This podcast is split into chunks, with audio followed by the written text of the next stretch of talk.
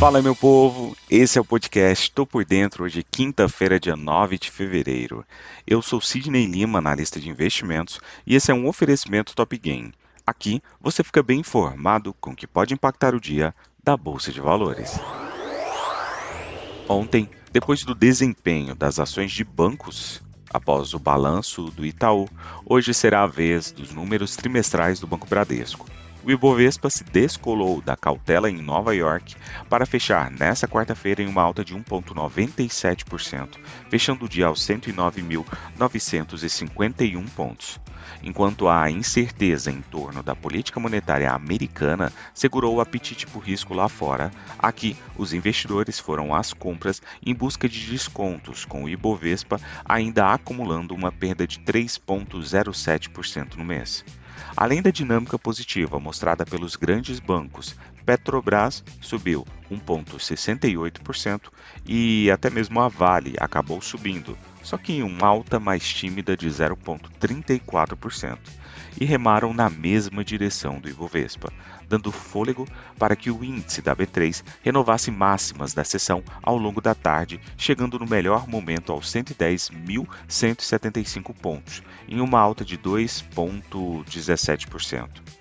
O avanço de 1,97% no fechamento foi o maior desde o ganho de 2,04% no dia 17 de janeiro.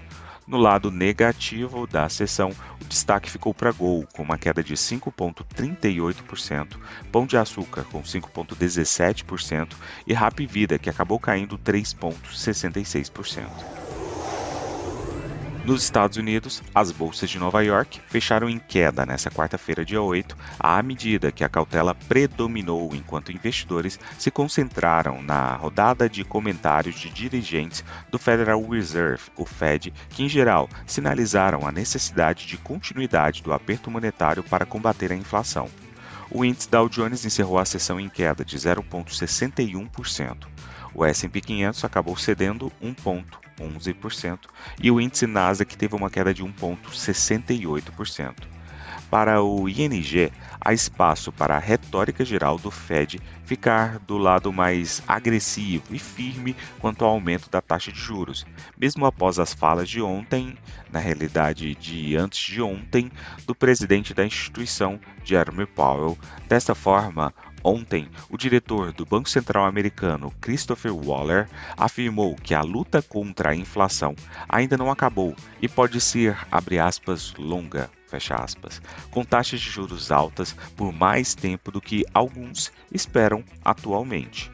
Já o presidente do Fed de Nova York, John Williams, destacou que o Banco Central americano precisará manter a política monetária suficientemente restritiva por alguns anos para reduzir todo esse contexto de inflação. O dirigente do Fed de Minneapolis, Neil, por sua vez, comentou que está mais no lado firme e agressivo da taxa de juros é certamente possível que os juros subam acima de 5% de acordo com ele.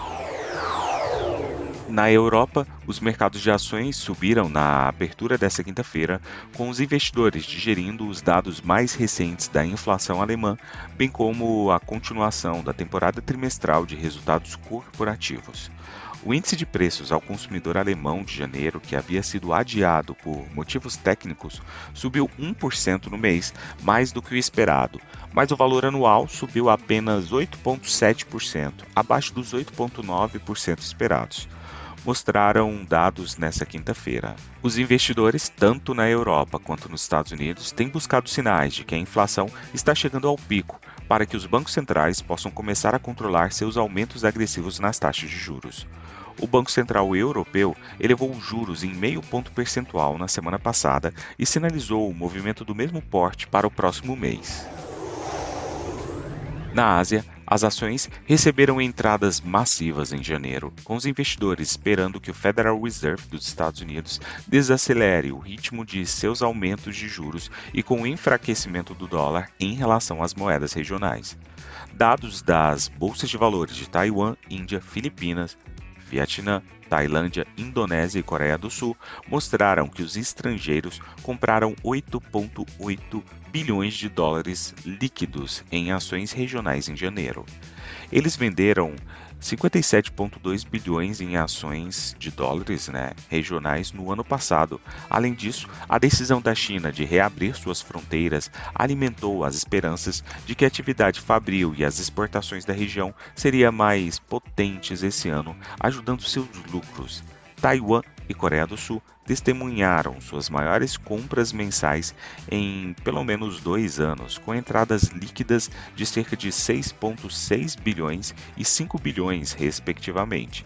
As expectativas crescentes de um fim iminente do ciclo de alta de juros por parte do Fed estão fornecendo algum suporte para setores de crescimento sensíveis a essas taxas de juros.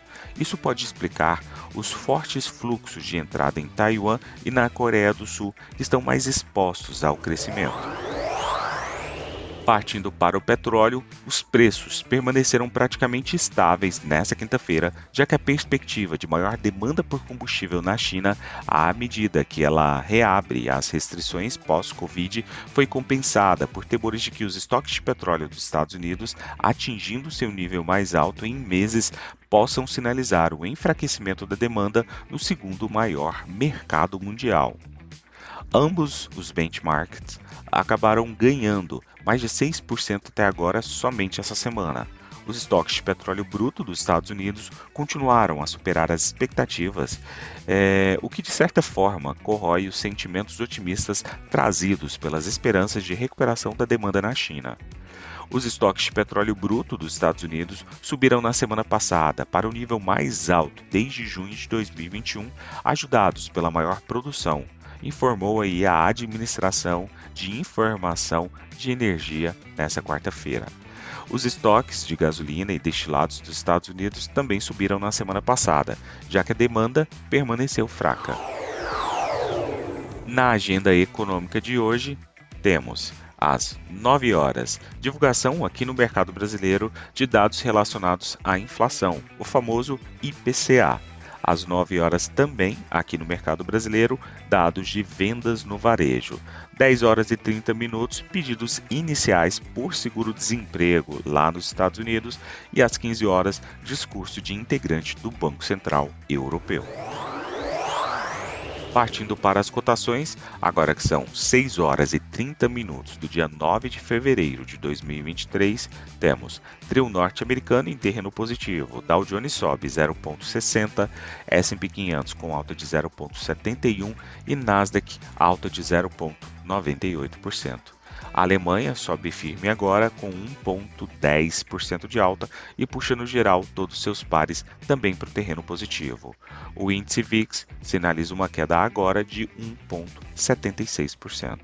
O petróleo com uma leve queda, o WTI 0,18% e o petróleo Brent acaba sinalizando queda de 0,20%.